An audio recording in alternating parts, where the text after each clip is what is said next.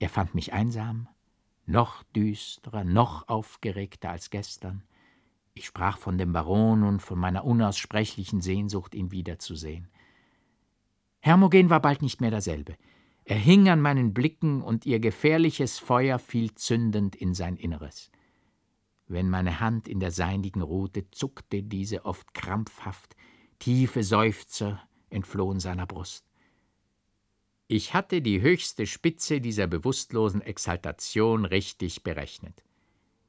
Den Abend, als er fallen sollte, verschmähte ich selbst jene Künste nicht, die so verbraucht sind und immer wieder so wirkungsvoll erneuert werden. Es gelang. Die Folgen waren entsetzlicher, als ich sie mir gedacht. Und doch erhöhten sie meinen Triumph, indem sie meine Macht auf glänzende Weise bewährten. Die Gewalt, mit der ich das feindliche Prinzip bekämpfte, das wie in seltsamen Ahnungen in ihm sich sonst aussprach, hatte seinen Geist gebrochen, er verfiel in Wahnsinn, wie du weißt, ohne dass du jedoch bis jetzt die eigentliche Ursache gekannt haben solltest. Es ist etwas Eignes, dass Wahnsinnige oft, als ständen sie in näherer Beziehung mit dem Geiste und gleichsam in ihrem eigenen Inneren leichter, wiewohl bewusstlos, angeregt vom fremden geistigen Prinzip, oft das in uns Verborgene durchschauen und in seltsamen Anklängen aussprechen, so dass uns oft die grauenvolle Stimme eines zweiten Ichs mit unheimlichem Schauer befängt. Es mag daher wohl sein, dass, zumal in der eigenen Beziehung, in der du, Hermogen und ich stehen, er auf geheimnisvolle Weise dich durchschaut und so dir feindlich ist. Allein Gefahr für uns ist deshalb nicht im mindesten vorhanden. Bedenke selbst, wenn er mit seiner Feindschaft gegen dich offen ins Feld rückte, wenn er es ausspräche, traut nicht dem verkappten Priester, wer würde das für was anderes halten als für eine Idee, die der Wahnsinn erzeugte, zumal der Reinhold so gut gewesen ist, in dir den Pater Medardus wiederzuerkennen. Indessen bleibt es gewiss, dass du nicht mehr, wie ich es gewollt und gedacht hatte, auf Hermogen wirken kannst. Meine Rache ist erfüllt, und Hermogen, mir nun wie ein weggeworfenes Spielzeug unbrauchbar und umso überlästiger, als er es wahrscheinlich für eine Bußübung hält, mich zu sehen und daher mit seinen stieren, lebendig toten Blicken mich verfolgt. Er muss fort, und ich glaubte dich dazu benutzen zu können, ihn in der Idee, ins Kloster zu gehen, zu bestärken und den Baron sowie den ratgebenden Freund Reinhold zur gleichen Zeit durch die dringendsten Vorstellungen, wie Hermogens Seelenheil nun einmal das Kloster begehre, geschmeidiger zu machen, dass sie in sein Vorhaben willigten. Hermogen ist mir in der Tat höchst zuwider. Sein Anblick erschüttert mich oft. Er muss fort. Die einzige Person, der er ganz anders erscheint, ist Aurelie, das fromme kindische Kind. Durch sie allein kannst du auf Hermogen wirken. Und ich will dafür sorgen, dass du in nähere Beziehung mit ihr trittst. Findest du einen schicklichen Zusammenhang der äußeren Umstände, so kannst du auch Reinholden oder dem Baron entdecken, wie dir Hermogen ein schweres Verbrechen gebeichtet, das du natürlicherweise deiner Pflicht gemäß verschweigen müsstest. Doch davon künftig mehr. Nun weißt du alles. Viktorin, handle und bleibe mein. Herrsche mit mir über die läppische Puppenwelt, wie sie sich um uns dreht. Das Leben muss uns seine herrlichsten Genüsse spenden, ohne uns in seine Beengtheit einzuzwängen. Wir sahen den Baron in der Entfernung und gingen ihm, wie im frommen Gespräch begriffen, entgegen. Es bedurfte vielleicht nur Euphemiens Erklärung über die Tendenz ihres Lebens, um mich selbst die überwiegende Macht fühlen zu lassen, die wie der Ausfluss höherer Prinzipe mein Inneres beseelte. Es war etwas Übermenschliches in mein Wesen getreten, das mich plötzlich auf einen Standpunkt erhob, von dem mir alles in anderem Verhältnis, in anderer Farbe als sonst erschien. Euphemie wurde mir in ihrem eitlen, selbstsüchtigen Wahn verächtlich, und das Verhältnis mit ihr umso widriger, als Aurelie in meinem Innern lebte und nur sie die Schuld meiner begangenen Sünden trug. Wenn ich das was mir jetzt die höchste Spitze alles irdischen Genusses zu sein schien, noch für Sünde gehalten hätte. Ich beschloss, von der mir einwohnenden Macht den vollsten Gebrauch zu machen und so selbst den Zauberstab zu ergreifen, um die Kreise zu beschreiben, in denen sich all die Erscheinungen um mich her mir zur Lust bewegen sollten. Der Baron und Reinhold wetteiferten miteinander, mir das Leben im Schlosse recht angenehm zu machen. Nicht die leiseste Ahnung von meinem Verhältnis mit Euphemien stieg in ihnen auf. Vielmehr äußerte der Baron oft wie in unwillkürlicher Herzensergießung, dass erst durch mich ihm Euphemie ganz wiedergegeben sei. Und dies schien mir die Richtigkeit der Vermutung Reinholds, dass irgendein Zufall dem Baron wohl die Spur von Euphemiens verbotenen Wegen entdeckt haben könne, klar anzudeuten. Den Hermogen sah ich selten, er vermied mich mit sichtlicher Angst und Beklemmung, welches der Baron und Reinhold der Scheu vor meinem heiligen frommen Wesen und vor meiner geistigen Kraft, die das zerrüttete Gemüt durchschaute, zuschrieben. Auch Aurelie schien sich absichtlich meinem Blick zu entziehen, sie wich mir aus, und wenn ich mit ihr sprach, war auch sie ängstlich und beklommen wie Hermogen. Es war mir beinahe gewiss, dass der wahnsinnige Hermogen gegen Aurelie jene schreckliche Ahnungen, die mich durchbebten, ausgesprochen.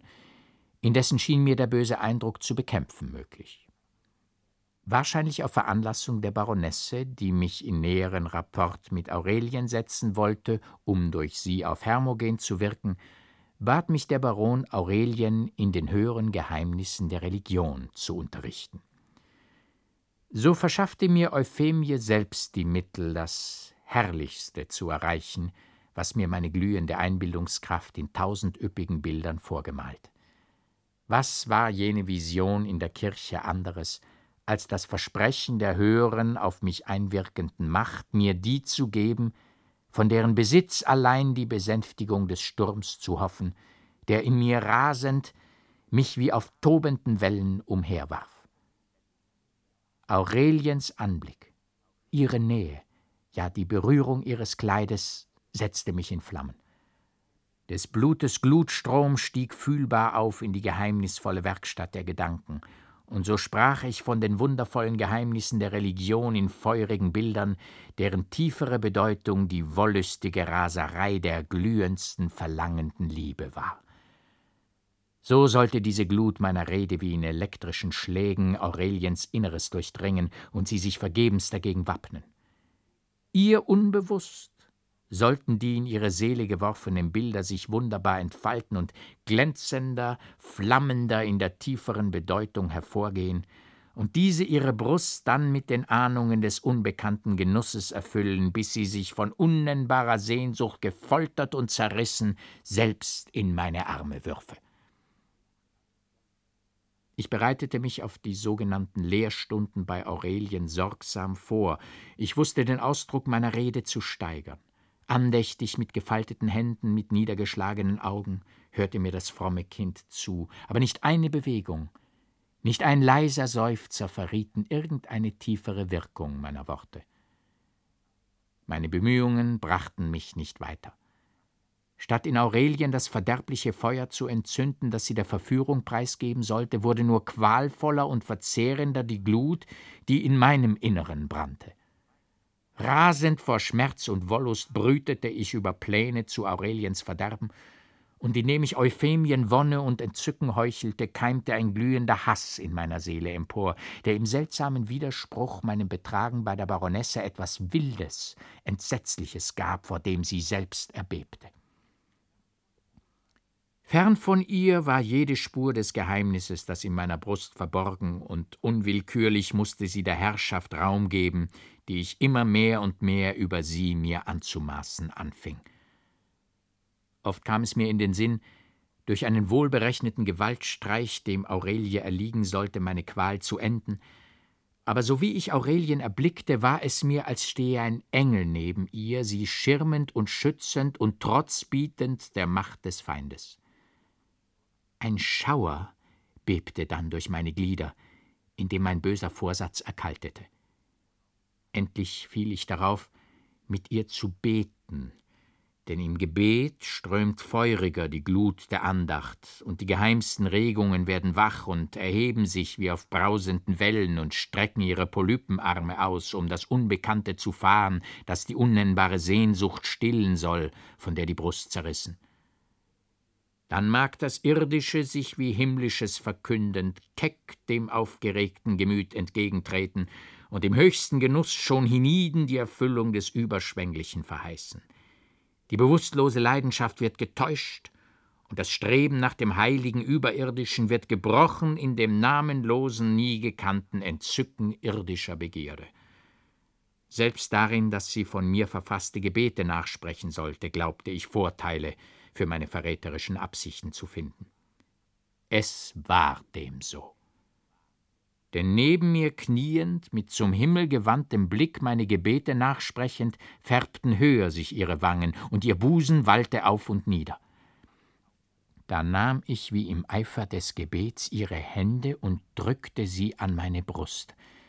Ich war ihr so nahe, dass ich die Wärme ihres Körpers fühlte, ihre losgelösten Locken hingen über meine Schulter. Ich war außer mir vor rasender Begierde, ich umschlang sie mit wildem Verlangen, schon brannten meine Küsse auf ihrem Mund, auf ihrem Busen, da wand sie sich mit einem durchdringenden Schrei aus meinen Armen. Ich hatte nicht die Kraft, sie zu halten. Es war, als strahle ein Blitz herab, mich zerschmetternd. Sie entfloh rasch in das Nebenzimmer. Die Türe öffnete sich und Hermogen zeigte sich in derselben. Er blieb stehen, mich mit dem furchtbaren, entsetzlichen Blick des wilden Wahnsinns anstarrend. Da raffte ich all meine Kraft zusammen. Ich trat keck auf ihn zu und rief mit trotziger, gebietender Stimme Was willst du hier? Hebe dich weg, Wahnsinniger. Aber Hermogen streckte mir die rechte Hand entgegen und sprach dumpf und schaurig Ich wollte mit dir kämpfen aber ich habe kein Schwert, und du bist der Mord, denn Blutstropfen quillen aus deinen Augen und kleben in deinem Barte.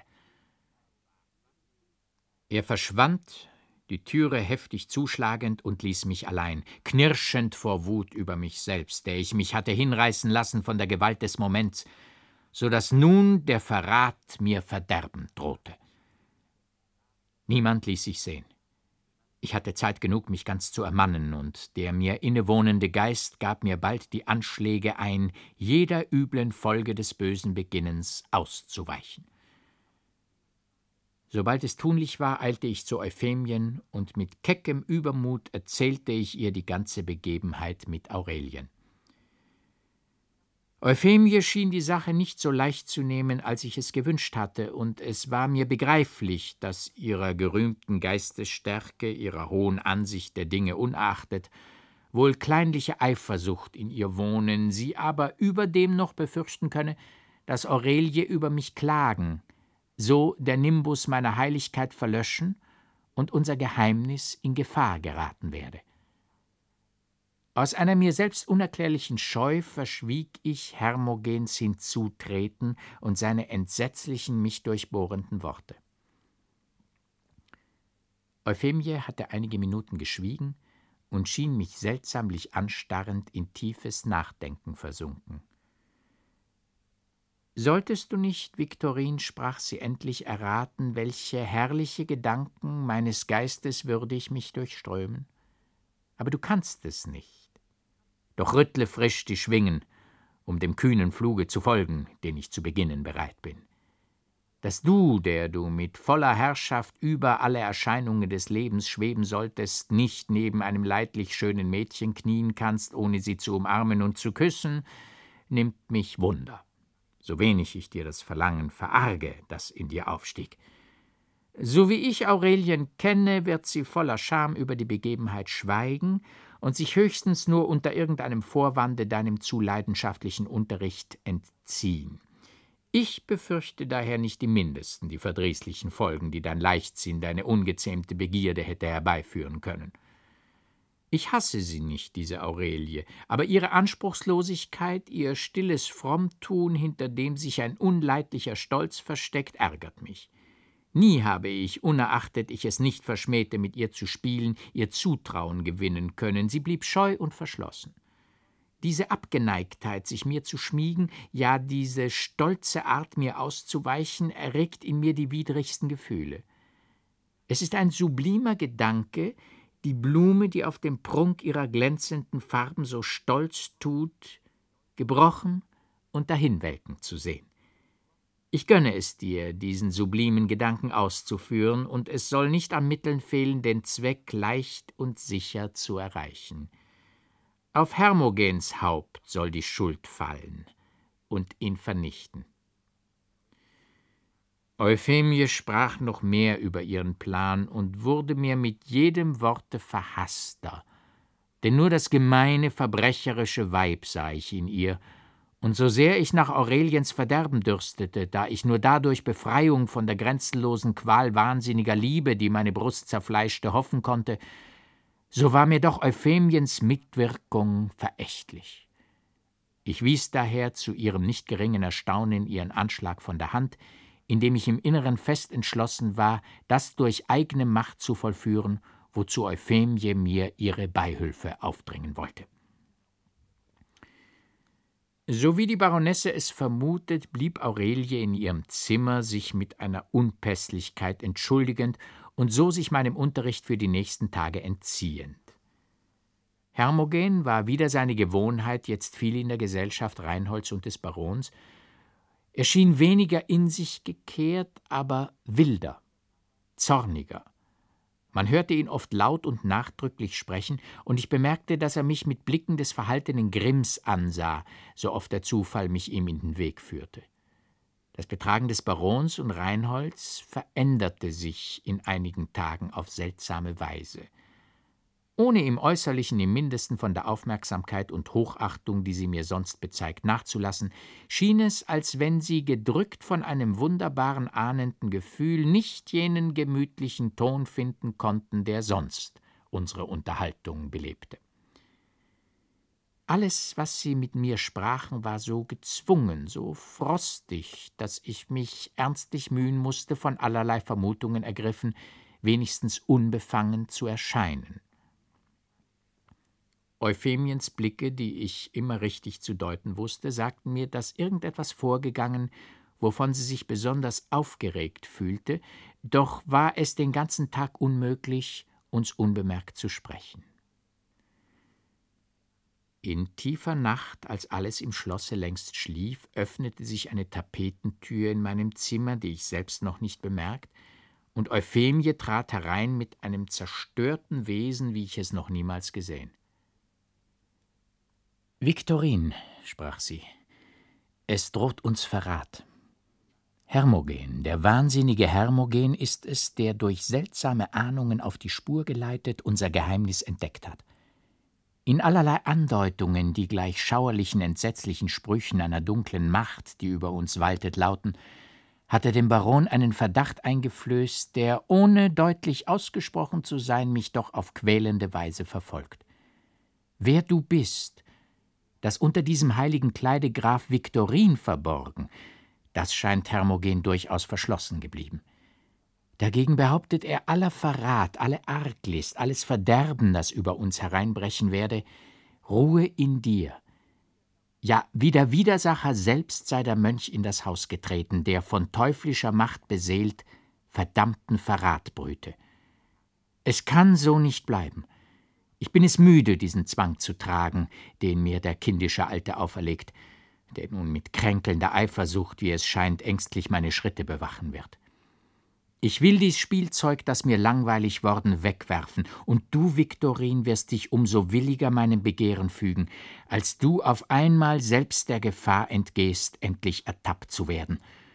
Und so das geniale Verhältnis, das unser Geist ausbrütete, in eine gemeine, verbrauchte Mummerei, in eine abgeschmackte Ehestandsgeschichte herabsinken zu sehen. Der lästige Alte muss fort. Und wie das am besten ins Werk zu richten ist, darüber lass uns zu Rate gehen. Höre aber erst meine Meinung.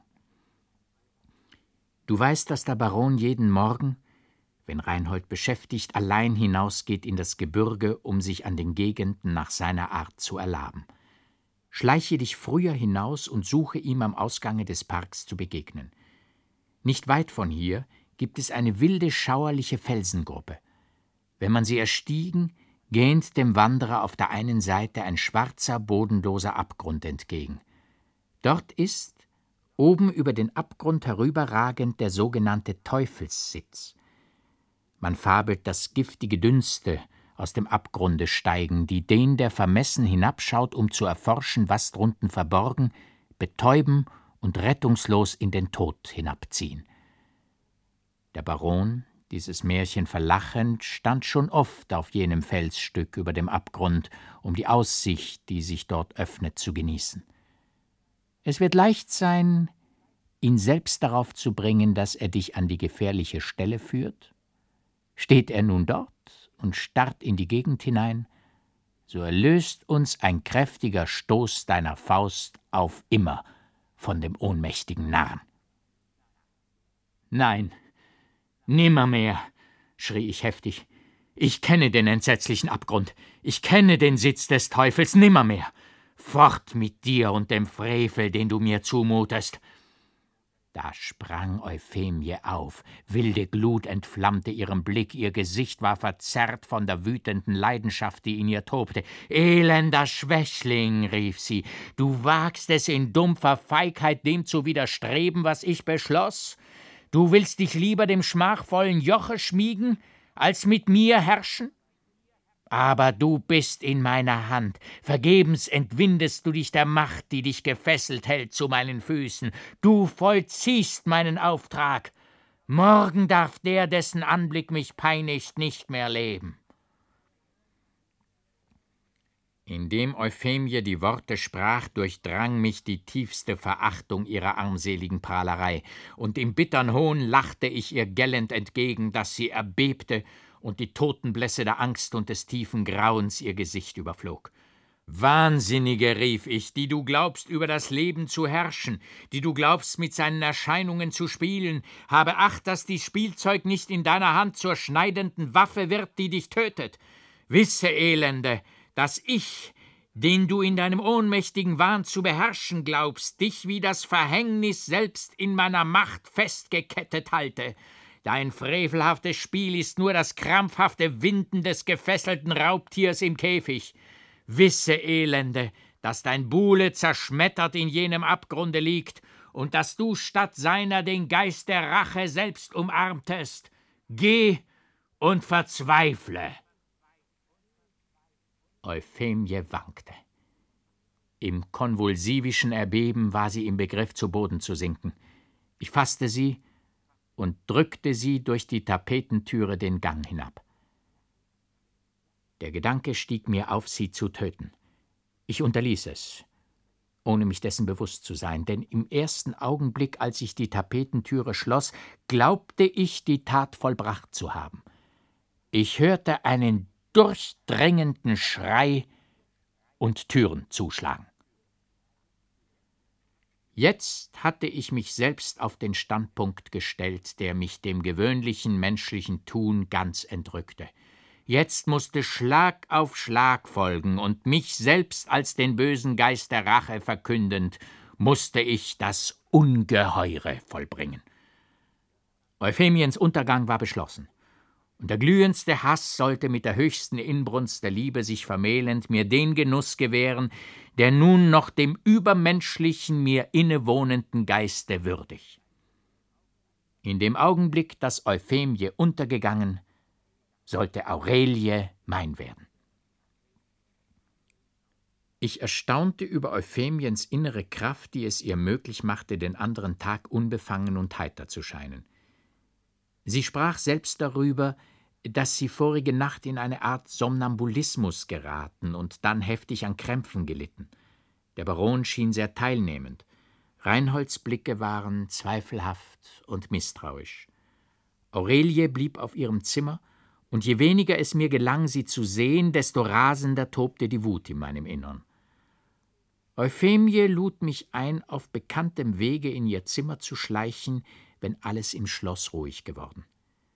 Mit Entzücken vernahm ich das, denn der Augenblick der Erfüllung ihres bösen Verhängnisses war gekommen. Ein kleines spitzes Messer, das ich schon von Jugend auf bei mir trug und mit dem ich geschickt in Holz zu schneiden wusste, verbarg ich in meiner Kutte, und so zum Morde entschlossen ging ich zu ihr. Ich glaube, fing sie an, wir haben beide gestern schwere ängstliche Träume gehabt. Es kam viel von Abgründen darin vor, doch das ist nun vorbei. Sie gab sich darauf wie gewöhnlich meinen frevelnden Liebkosungen hin, ich war erfüllt von entsetzlichem teuflischen Hohn, in dem ich nur die Lust empfand, die mir der Missbrauch ihrer eigenen Schändlichkeit erregte. Als sie in meinen Armen lag, entfiel mir das Messer. Sie schauerte zusammen, wie von Todesangst ergriffen. Ich hob das Messer rasch auf, den Mord noch verschiebend, der mir selbst andere Waffen in die Hände gab. Euphemie hatte italienischen Wein und eingemachte Früchte auf den Tisch stellen lassen. Wie so ganz plump und verbraucht, dachte ich, verwechselte geschickt die Gläser und genoss nur scheinbar die mir dargebotenen Früchte, die ich in meinen weiten Ärmel fallen ließ. Ich hatte zwei, drei Gläser von dem Wein, aber aus dem Glase, das Euphemie für sich hingestellt, getrunken, als sie vorgab, Geräusche im Schlosse zu hören und mich bat, sie schnell zu verlassen. Nach ihrer Absicht sollte ich auf meinem Zimmer enden. Ich schlich durch die langen, schwach erhellten Korridore. Ich kam bei Aureliens Zimmer vorüber, wie festgebannt blieb ich stehen. Ich sah sie, es war, als schwebte sie daher, mich voll Liebe anblickend, wie in jener Vision und mir winkend, dass ich ihr folgen sollte. Die Türe wich durch den Druck meiner Hand. Ich stand im Zimmer. Nur angelehnt war die Türe des Kabinetts. Eine schwüle Luft wallte mir entgegen, meine Liebesglut stärker entzündend, mich betäubend. Kaum konnte ich atmen. Aus dem Kabinett quollen die tiefen, angstvollen Seufzer der vielleicht von Verrat und Mord träumenden. Ich hörte sie im Schlafe beten. Zur Tat, zur Tat, was zauderst du, der Augenblick entflieht, so trieb mich die unbekannte Macht in meinem Innern. Schon hatte ich einen Schritt ins Kabinett getan, da schrie es hinter mir Verruchter Mordbruder, nun gehörst du mein und ich fühlte mich mit Riesenkraft von hinten festgepackt. Es war Hermogen. Ich wand mich alle meine Stärke aufbietend endlich von ihm los und wollte mich fortdrängen, aber von neuem packte er mich hinterwärts und zerfleischte meinen Nacken mit wütenden Bissen. Vergebens rang ich unsinnig vor Schmerz und Wut lange mit ihm, endlich zwang ihn ein kräftiger Stoß von mir abzulassen, und als er von neuem über mich herfiel, da zog ich mein Messer. Zwei Stiche, und er sank röchelnd zu Boden, dass es dumpf im Korridor widerhallte. Bis heraus aus dem Zimmer hatten wir uns gedrängt im Kampfe der Verzweiflung.